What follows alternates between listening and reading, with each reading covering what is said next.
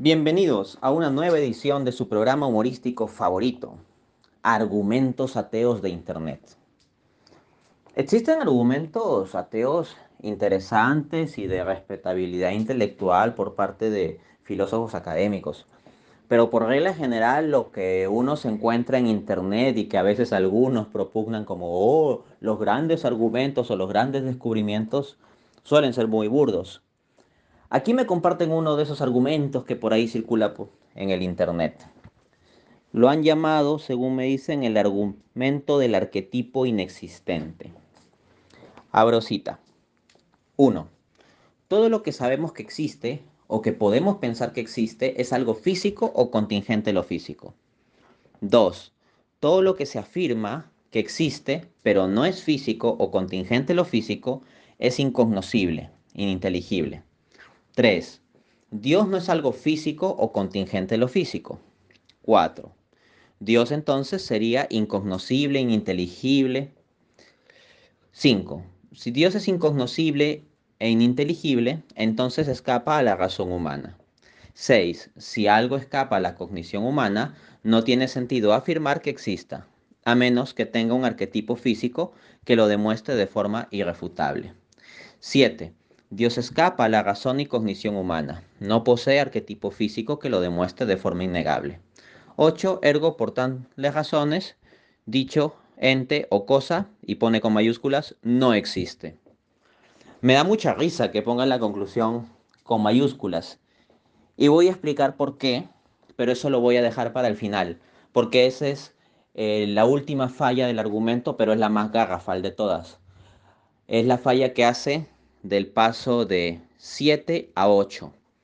Pero comencemos con uno, porque ahí ya tiene una falla absolutísimamente grave, creo que comparable en gravedad con la última. Vamos en orden, recapitulamos. Primero, todo lo que sabemos que existe o que podemos pensar que existe es algo físico o contingente de lo físico. Esa premisa, en primera instancia, es una falacia de petición de principio. Dios se define intrínsecamente como un ser espiritual, como un ser inmaterial, como un ser no físico. Entonces, no es que esté probando a través de un razonamiento deductivo que Dios no existe, llegando a la conclusión de que Dios no existe. No, ya en la primera premisa, de forma implícita pero directa, está excluyendo la posibilidad de la existencia de Dios. Porque definiéndose Dios como un ser que no es físico y que es subsistente, así que no dependería de lo físico, y diciendo en cambio aquí la primera premisa de que todo lo que existe es físico o contingente lo físico, ya está asumiendo un marco ontológico que deja fuera a Dios. Entonces, es simplemente una jugarreta de palabras el pretender que llega a la idea de la no existencia de Dios en el punto 8 ya en el punto 1, de forma implícita y sin probarlo, lo está presuponiendo en su afirmación gratuita. Ese es un ejemplo de manual de lo que se conoce como falacia de petición de principio. Está asumiendo de partida aquello que supuestamente debería demostrar o, o que supuestamente se iría a demostrar. Adicionalmente, esta premisa es falsa. Todo lo que sabemos que existe o que podemos pensar que existe es algo físico o contingente lo físico. Miren, podemos discutir si es que existen o no los ángeles, pero creo que no es discutible el hecho de que podemos pensar que existen los ángeles. Hay muchas personas que pueden pensar que existen los ángeles. Con el ateo podemos discutir si es que Dios existe o no, pero la idea de que se pueda pensar que Dios existe, eso es evidente. O sea, los creyentes existimos y los creyentes pensamos que Dios existe. Entonces, más allá de la discusión sobre si Dios existe o no, el hecho de que siquiera podamos pensar que Dios existe o que puedan existir entes inmateriales en general, es muestra de que es falsa la premisa de que todo lo que podemos pensar que existe es algo físico o contingente de lo físico. No, yo soy un ser humano aquí que estoy y puedo pensar en Dios como existiendo y no lo veo como físico ni como contingente de lo físico. Entonces, el ateo si quiere que venga a decirme que mi pensamiento está equivocado, pero que no me diga que no puedo pensar eso, porque el hecho es que lo pienso. Y múltiples personas, físicos, matemáticos, padres de familia, madres, niños, etc. A lo largo de toda la historia de la humanidad ha habido muchísima gente que ha pensado en Dios como existente y que no sea un ser físico o contingente lo físico. Así que esa premisa es ridículamente falsa. Dos, dice, todo lo que se afirma que existe pero no es físico o contingente lo físico es incognoscible, ininteligible. No veo sustento de que pueda darse coherentemente a tal premisa. Yo entiendo que lo que en sí mismo es de carácter inmaterial no puede explicarse o entenderse directamente en términos materiales. ¿Ok?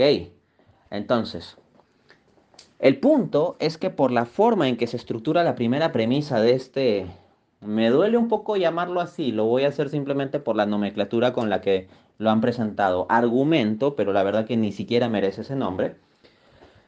La primera premisa lo que ilustra es que el marco mental del planteamiento es que las cosas tienen que ser reducibles a lo físico.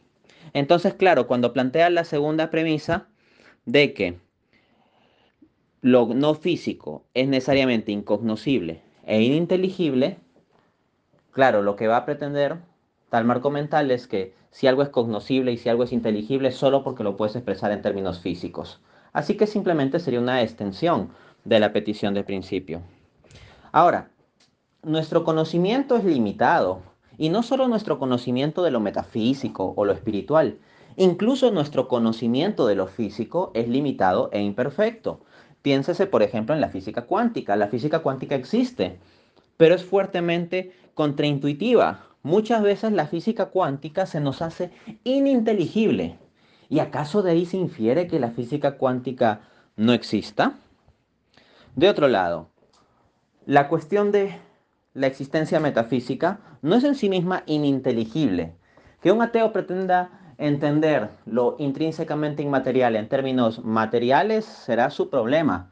Y es como que pretenda entender poéticamente un kilo de carne, qué sé yo.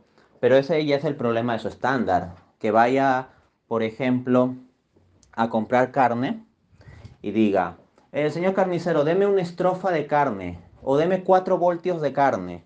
O sea, si su unidad de medida es errada, no es que la carne no exista o que no haya una coherencia en la estructura de la carne.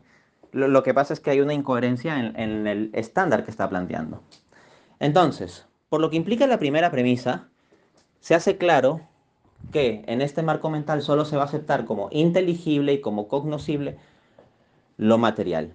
Pero lo metafísico no tiene la característica de ser estrictamente incognoscible o ininteligible, simplemente será ininteligible en términos materiales. Por analogía, a través de lo material podemos conocer ciertas cosas inmateriales, eso sí puede ser. Por ejemplo, tomemos la analogía de Thomas Paley del relojero. Decimos, nosotros vemos que hay un reloj, un reloj es algo físico y inferimos que hay un diseñador de ese reloj. Ahora, ojo, yo no estoy comprometido con el argumento de Paley. Simplemente el, punto que quiero probar es que se puede pensar en términos análogos en lo siguiente. Vemos que en la naturaleza entes físicos son diseñados. ¿Ok? Entonces, en el diseño se implica una mente consciente. Luego, podríamos pensar en la posibilidad de que el conjunto de los físicos, si es que exhibe características que apuntan hacia diseño, como por ejemplo el ajuste fino del universo, requerirá de algún tipo de diseñador. Eso se puede pensar por analogía. ¿Ok? Una analogía tomada de lo físico, claro está. Pero una analogía que a muchas personas lleva a pensar en lo metafísico. Y aquí ni siquiera necesito probar que ese pensamiento sea correcto. Me basta probar con que ese pensamiento existe. Es decir, con que coherentemente se puede pensar de ese modo. Porque la, la primera premisa hasta niega que incluso se pueda pensar así. Entonces, si vemos que todo lo físico tiene en sí un orden especial y ya por analogía de nuestro examen de las cosas hemos obtenido la noción de, de un diseñador, ese diseñador del conjunto de lo físico no podría ser físico, porque si sería físico ya no sería el diseñador del conjunto de lo físico. En consecuencia, debe ser un diseñador no físico. Y es así como uno puede llegar de forma lógica y coherente a estructurar ese pensamiento, por analogía. Al mismo tiempo, el pensar en la existencia de cosas más allá de lo físico no es intrínsecamente absurdo o incognoscible. Pensemos, por ejemplo, en el libre albedrío. El libre albedrío no es una cosa física que puedas guardar en una caja o medir o ver con telescopios o microscopios. El libre albedrío tampoco es reducible a lo físico o contingente de lo físico, porque si ese fuera el caso, dado que el mundo físico se guía por leyes, por leyes que determinan las cosas, entonces habría que decir que si el libre albedrío es reducible a lo físico, entonces no habría libre albedrío simplemente porque ya todo estaría determinado pero múltiples personas son capaces de pensar en la noción de libre albedrío. Entonces, esa noción no es que resulte ininteligible. O sea, incluso el ateo puede negar la existencia del libre albedrío. Ok, hasta puede llegar a esa locura. Pero no puede venir a decir que la noción de libre albedrío es en sí misma ininteligible. O sea, podemos tener cierto entendimiento de lo que es el libre albedrío. Más allá de que se discuta que exista o no exista, la cosa es que se puede pensar. Así que no se venga con la idea de que automáticamente porque algo no es físico o reducible a lo físico, por lo tanto es ininteligible. No. Asimismo, podríamos pensar en el platonismo matemático, en ciertas estructuras matemáticas. La veracidad de ciertos teoremas de las integrales, por ejemplo, pensemos en el teorema de Ostrogaski o las transformaciones de Ostrogaski con integrales, o en determinadas propiedades de las ecuaciones diferenciales, es decir, que se hacen con derivadas son estructuras de matemática muy complejas de las cuales no vemos un referente directo en el mundo físico. Y claro, uno puede decir, bueno, pero podemos construir un referente. El punto es el siguiente. En general los matemáticos son capaces de, entender, o sea, de ver de forma inteligible esas estructuras matemáticas, aun cuando no tengan conciencia de qué aplicaciones puedan tener en el mundo físico. Es decir, para un matemático, entender un teorema puramente abstracto del álgebra es algo que se puede hacer, es algo por lo tanto que es inteligible, incluso si ese matemático no sabe nada de las aplicaciones ingenieriles sobre ello. Así que la segunda premisa es una gran falla. 3 dice, Dios no es algo físico contingente de lo físico. Bueno, ahí estamos de acuerdo y con eso se evidenciaba precisamente la falacia de petición de principio en la premisa 1. 4. Dios entonces no sería cognoscible e inteligible. Esta inferencia depende de la premisa 2, pero ya hemos mostrado que la premisa 2 es falsa. 5. Si Dios es incognoscible e ininteligible, entonces escapa a la razón humana. Bueno, como 5 se basa en 4 y 4 a su vez se basaba en 2 y ya hemos refutado 2, queda que 5 tampoco funciona. 6. Si algo escapa a la cognición humana, no tiene sentido afirmar que exista, a menos que tenga un arquetipo físico que lo demuestre de forma irrefutable. A ver, acá tenemos, creo, el punto central. Es decir, si algo escapa a la cognición humana, entonces debemos tener un arquetipo físico. Hay que entender en primer lugar que la cognición humana no solo es física, sino también metafísica. Por ejemplo, en la cognición humana, en el marco de la filosofía, se puede discutir sobre el sentido de la vida. Se puede discutir sobre la existencia o no de Dios. Se puede discutir sobre el platonismo matemático, por ejemplo, o sea, si los entes matemáticos tienen en sí o no una existencia real en una especie de mundo de las ideas. Es posible pensar en estas cosas y es posible discutir esas cosas. Se puede discutir si eso es válido o no, pero el hecho de que se pueda pensar coherentemente sobre esos asuntos es evidente. Entonces, lo puramente metafísico o no físico no es que escape a la cognición humana. Dentro del rango de conocimiento humano, discutimos y pensamos sobre esas cosas. Los matemáticos pueden discutir sobre estructuras algebraicas abstractas y algunas de ellas ni siquiera tienen aplicaciones que se hayan descubierto en el mundo concreto. hay discusiones abstractas de la matemática que no tienen una correlación directa con algún tipo de medición geométrica de algún terreno o cosas por el estilo. Esto es muestra de que se puede discutir en esos términos sin tener necesariamente un arquetipo físico. Las referencias, por ejemplo, en discusiones sobre los, los números infinitos o la teoría de límites, son cosas que rebasan todo lo físico porque lo físico está siempre limitado por cantidad y medida. El hecho de que se pueda discutir racionalmente entre matemáticos sobre el asunto de los infinitos es una refutación entonces de ese punto 6. Ni siquiera necesito apelar a Dios. Ya en el conocimiento natural que tiene el hombre se muestra que la premisa 6 es falsa.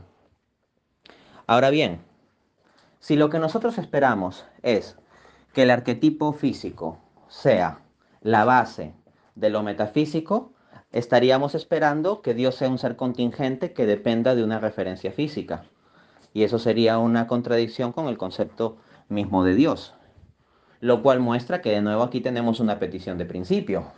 Porque no es que se esté demostrando que Dios no es posible. Simplemente se está presuponiendo desde ya que si algo existe o tiene que ser físico o contingente de lo físico, sin haber demostrado esa afirmación gratuita. 7. Dios escapa la razón y la cognición humana. No posee arquetipo físico que lo demuestra de forma innegable. Bueno, que Dios escape a la razón y cognición humana es falso en el sentido de que sea absolutamente incognoscible. No. Nuestra razón humana no puede abarcar el 100% de Dios, pero del hecho de que nuestra razón humana no abarque el 100% de Dios, no se sigue que Dios sea absolutamente incognoscible. Por ejemplo, si yo escucho un toc, toc, toc con cierto ritmo en la puerta de mi casa, tal vez yo no tengo el conocimiento completo de quién está tocando la puerta, pero sí puedo tener un conocimiento parcial y certero de que alguien está tocando la puerta. De forma análoga, la razón humana puede llegar a establecer, por ejemplo, que Dios existe con argumentos como los que yo he puesto en mi trabajo público y ya se establece un punto. Aunque la razón humana no conozca al 100% toda la plenitud de Dios, al menos puede establecer que existe. Del mismo modo en que yo puedo decir que alguien está tocando la puerta, aun cuando yo no conozca toda la vida, sentimientos e identidad de tal persona. Entonces la premisa 7 es también falsa. Pero ahora vamos a hacer un ejercicio final. Supongan por un momento de que del 1 al 7 todo el razonamiento es correcto. Lo, lo, cual no es el caso, ¿no? Ya hemos demostrado que este razonamiento tiene una cantidad de errores absolutamente gigante, falacias y todo eso. Pero por caridad ahí vamos a suponer eso. Del 1 al 7 todo es correcto, supongamos. Ya. El punto es que no logra probar su conclusión. Comete una absolutamente gigantesca falacia non sequitur. Miren, en 7 lo que dice es, Dios escapa a la razón y cognición humana, no posee arquetipo físico que lo demuestre de forma innegable. Ergo, por tales razones, dicho ente o cosa no existe. Oye, ¿cómo? ¿Por qué regla de inferencia lógica del hecho de que algo escape a la cognición humana se infiere que no existe? Eso es una absoluta falta de lógica. Del hecho de que algo escape a nuestra cognición humana, y que no, incluso si no tenemos base para afirmar eso, no se sigue que no existe. Lo único que se sigue de que algo escape a nuestra cognición es que no podemos saber si existe o no existe. Es decir, incluso si este malísimo argumento fuese cierto hasta su punto 7, lo único que podría llegar a establecer sería el agnosticismo, es decir, la incapacidad de nuestra cognición humana para decir algo sobre el asunto. No se infiere que Dios no existe. Simplemente eh, lo máximo que se podría inferir es que no tenemos elementos de nuestra cognición humana para establecer que Dios exista. Y punto. Pero como los seres humanos no somos omniscientes, del hecho de que no conozcamos algo o que tengamos incluso limitaciones estructurales para conocer algo, no se sigue que ese algo no exista. Porque nuestra razón humana no es omnisciente y no está garantizado que nosotros podamos acceder con claridad y seguridad absolutamente todo lo que existe. Así que el presupuesto implícito de este razonamiento, para hacer el último paso, es que somos omniscientes. Y ese presupuesto es obviamente una cosa muy jalada de los pelos, una estolidez.